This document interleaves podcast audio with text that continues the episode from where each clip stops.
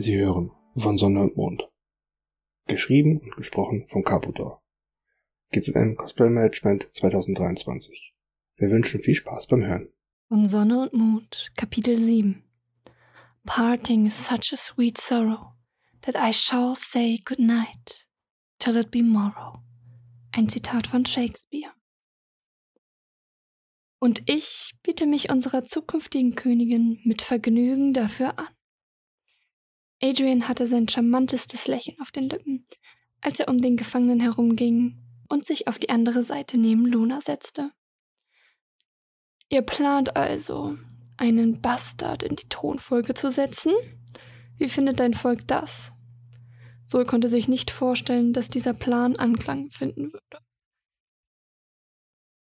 Die Blondine nahm die Dokumente entgegen und legte sie Sol vor. Das Volk will jemanden an der Spitze, der sich um es kümmert, jemanden, dem sie am Herzen liegen, gezeugt aus tiefer Zuneigung. Jetzt lachte der Graf, zumindest versuchte er es, es klang mehr wie ein Krächzen. Tiefer Zuneigung, und dann wählt ihr einfach irgendjemand aus eurem Gefolge, der euch gerade passt. Adrian zog seine rechte Augenbraue hoch, ehe er seinen Mund öffnete. Ich verehre die Prinzessin. Ich respektiere sie und schätze es sehr wert, was sie bereit ist für unser Volk zu tun. Mein Herz ist voller Liebe, wenn ich sie sehe. Doch ich will kein König sein. Ich will ihr dienen und meinen Körper sowie meine Seele zu ihrer vollsten Verfügung stellen. Und um meine Absichten zu beweisen, habe ich nicht nur ihr, sondern auch dem Volk einen Eid mit Blut versiegelt, geschworen.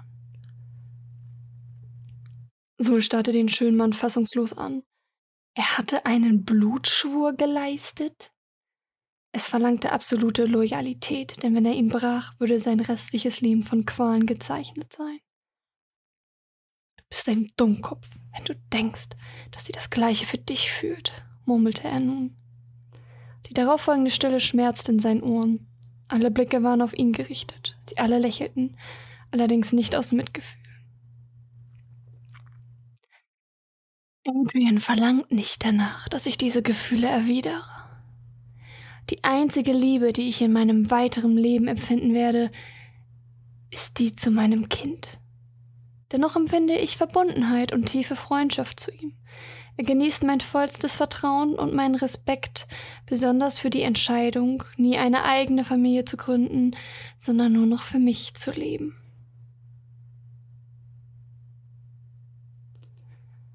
Luna übergab ihre Feder an ihren Freund. Dieser stand auf und legte sie in den Hand des Grafen. Unterzeichnet. Ihr werdet so oder so hingerichtet, aber mit diesen Dokumenten habt ihr mein Versprechen, dass den euren nichts passieren wird. Weigert ihr euch, so werden wir eure Ländereien mit Gewalt nehmen. Seine dunklen Augen starrten aus dem Schatten auf das Papier. Es gab keine andere Möglichkeit, Anscheinend wusste niemand, dass er gefangen war. Kam denn niemand zu seiner Rettung?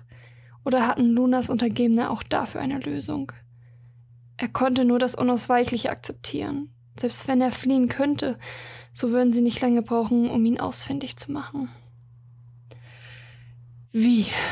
hauchte er, als wäre es sein letzter Atemzug. Was genau möchtest du wissen?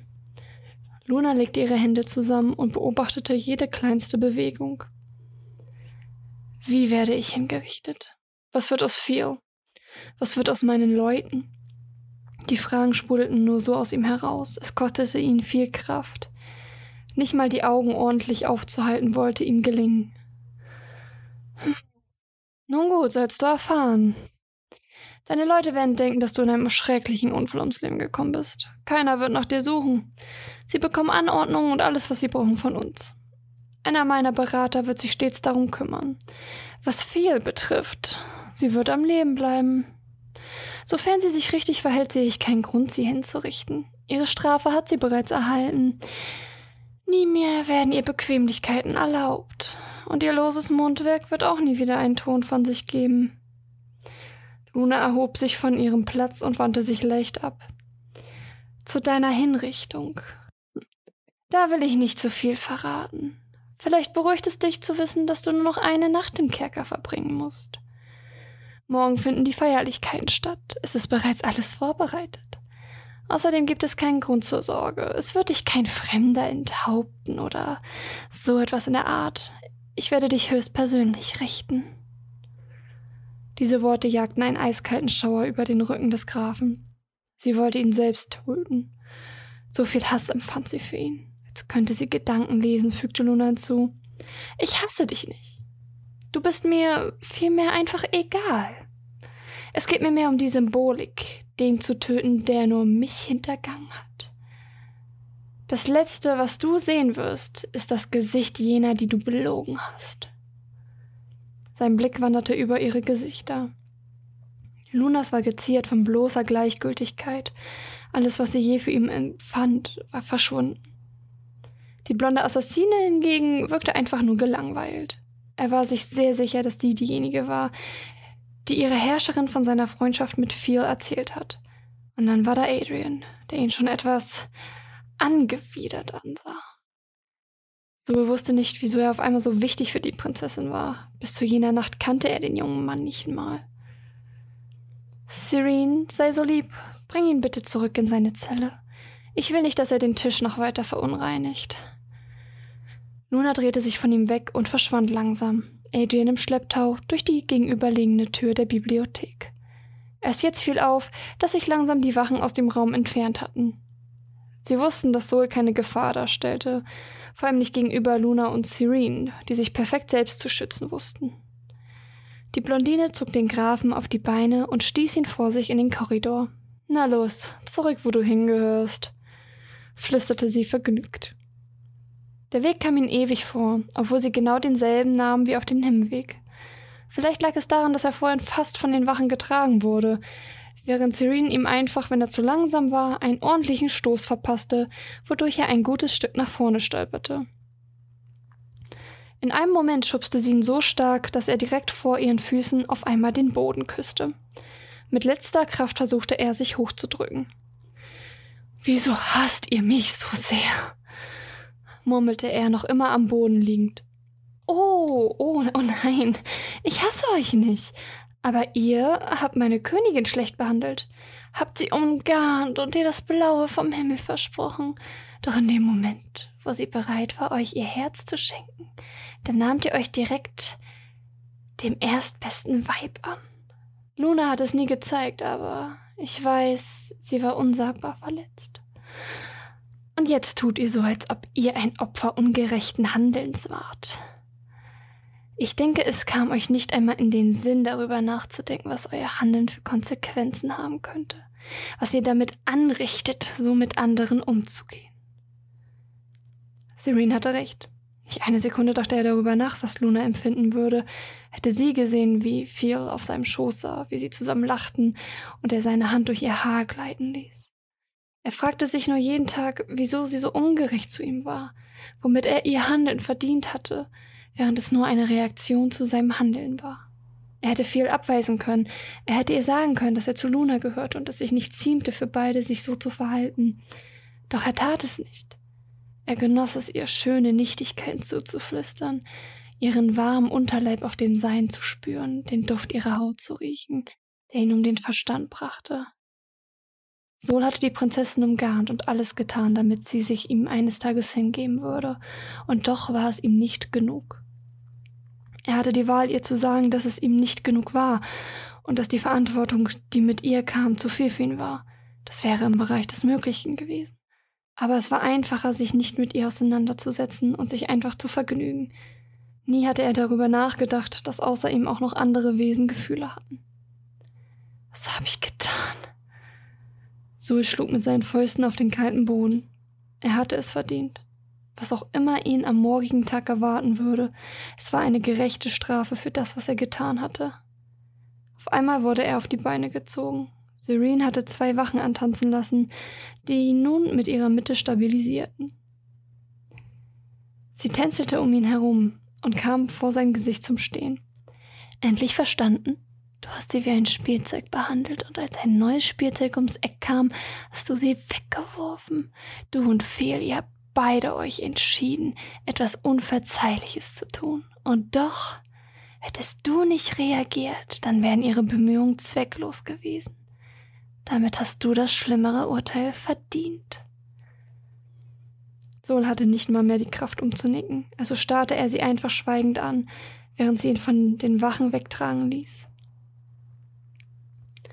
Meine Königin, wie fühlt ihr euch? Adrian war sichtlich besorgt um Luna, welchen schnellen Schrittes den Gang hinunterging. Noch bin ich nicht die Königin, schmunzelte sie. Aber es geht mir gut. Er hat die Dokumente unterzeichnet und damit ist es abgeschlossen. Der silberhaarige Mann hielt sie sanft an der Schulter, um sie zu verlangsamen. Ihr seid schon seitdem ich euch kenne, meine Königin. Sie sah ihn lächelnd aus den Augenwinkeln an, woraufhin er fortfuhr. Es ist okay, wenn euch das Ganze aufgewühlt habt. Ihr habt ihn schließlich geliebt. Die beiden standen vor der Tür ihres Gemach. Luna nahm seine Hand sanft in die ihren. Ich war abhängig von ihm, davon, wie er mich behandelte, als er sich noch nie ganz mit mir auseinandergesetzt hatte. Das ist keine Liebe. Damit öffnete sie die Tür und trat hinein. Zögernd blieb Adrian davor stehen, bis sie ihn an der Hand hineinführte und die Tür hinter sich schloss. In ihr Schlafgemach drang durch ein Dachfenster Mondlicht hinein, direkt auf das runde Bett in der hinteren Mitte des Raums. Adrian ging auf die bodentiefen Fenster auf der anderen Seite zu, zog den Vorhang etwas zur Seite und schaute hinaus. Von hier hatte man einen Blick auf das gesamte Reich. Hier und da versperrt ein oder andere riesige Baum allerdings die Sicht. Auf einmal spürte er eine zärtliche Berührung an seinem Rücken. Langsam wandte er sich Luna zu. Ihre blasse Haut schien in der leichten Dunkelheit zu leuchten. Ihr Haar fiel ihr weit über den Rücken. Seine Augen trafen ihre, die jetzt selbst funkelten. Vorsichtig hob er sie hoch. Luna umschling ihn sanft mit ihren Beinen. Obwohl vom Mondvolk als kaltblütig gesprochen wurde, drang die Hitze ihres Körpers deutlich spürbar durch seine Kleidung. Dann berührten sich ihre Lippen. Erst zaghaft, dann als würde ihr Überleben davon abhängen. Adrian ließ sich mit ihr auf seinem Schoß auf das Bett fallen. Dort drückte sie ihn an seiner Schulter auf die weiche Oberfläche, so dass er nun lag und sie auf ihm saß. Geduldig knüpfte sie erst seine Weste, dann sein Hemd auf und entblößte seinen Oberkörper. Er hatte einiges an Muskulatur, aber nicht so stark wie die Wachen. Für einen Mann war er eher zierlich gebaut. Luna ließ ihre Finger über die Linien seines Körpers gleiten. Sie nahm den Anblick komplett in sich auf, während er dalag, ihr komplett untergeben, mit geschlossenen Augen. Sieh mich an, flüsterte sie, und er gehorchte. Ohne jegliche Anstrengung stützte er sich auf seine Arme und ließ seinen Blick über ihre Kurven leiten. Das Mondlicht unterstrich ihre Schönheit, er hatte nie etwas Schöneres gesehen, wie sie da auf ihm saß, komplett in Kontrolle und wissend, dass er nur ihr allein gehörte. Wende die Augen nicht ab, genieße einfach den Augenblick, hauchte die schöne Frau und strich vorsichtig die Hose von seinen Beinen, so dass er in kompletter Blöße vor ihr lag. Langsam kletterte sie wieder auf seinen Körper. Adrian, ich wünsche mir, für einen Moment komplett die Kontrolle aufzugeben, wenn das für dich in Ordnung ist. Die Prinzessin legte ihre Arme auf seine Schultern ab. Eine kurze Weile blickten sie einander nur in die Augen, ehe der silberhaarige Mann leicht ihre Lippen berührte und flüsterte Alles, was du mir befiehlst, soll geschehen. Damit änderte er ihre Position. Nun lag sie unter ihm, starrte ihn mit ihren klaren blauen Augen an. Ganz zärtlich küsste er ihren Hals hinab, über ihr Schlüsselbein zwischen ihren Brüsten, ehe seine Lippen sie dort berührte, wo es bisher niemanden erlaubt war. Sie atmete tief ein und griff vorsichtig in sein langes Haar. Es dauerte nicht lange, ehe sie ihr Unbekannte Geräusche von sich gab und ihr Atem holpriger wurde.